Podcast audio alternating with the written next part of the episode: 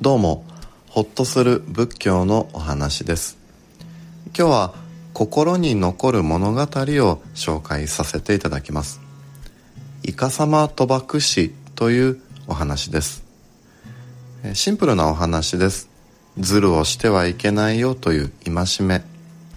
それを伝える物語なのですがなんだかストーリーが少し面白くってそして少し不思議で私たちの心に残るそんな物語です。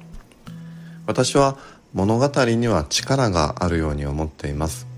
人生のふとした時に物語たちが私の心の中から私を変えてくれる。そんな力を持っているように思います。そんなうちの一つとしてご紹介をさせていただきます。どうぞお聞きください。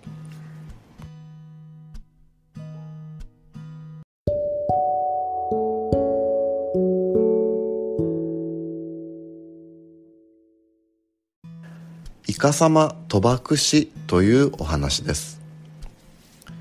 昔バーラーナシーの都に二人の博打打ちが住んでいました。二人はライバルでいつも勝負を争っていました。しかし一人の博打打ちはずる賢く負けそうになると目にも止まらぬ速さでサイコロを口の中へ放り込みこう言うのでした。サイコロはなくなった。勝負はもうやめだ。やめだ。そんなことが何度も続くともう一人の博打打ちは考えました。よし一度懲らしめてやろう。そしてある時何度も何度もサイコロに毒を塗り込みそれを乾かして見かけは普通のサイコロと変わらないようにして勝負を挑みました。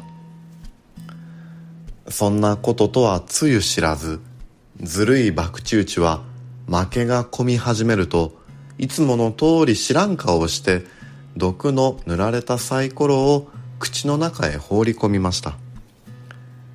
ところがしばらくすると毒が溶け出して博打打ちは胸をかきむしって苦しみ出しました。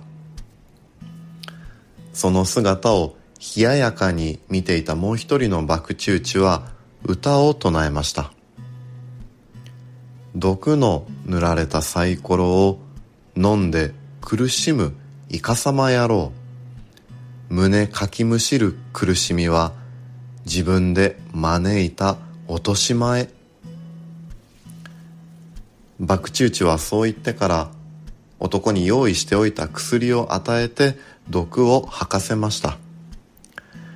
回復した男は自分の愚かさを思い知り二度とイカサマはしないと誓ったということでした。これがイカサマ賭博士というお話です。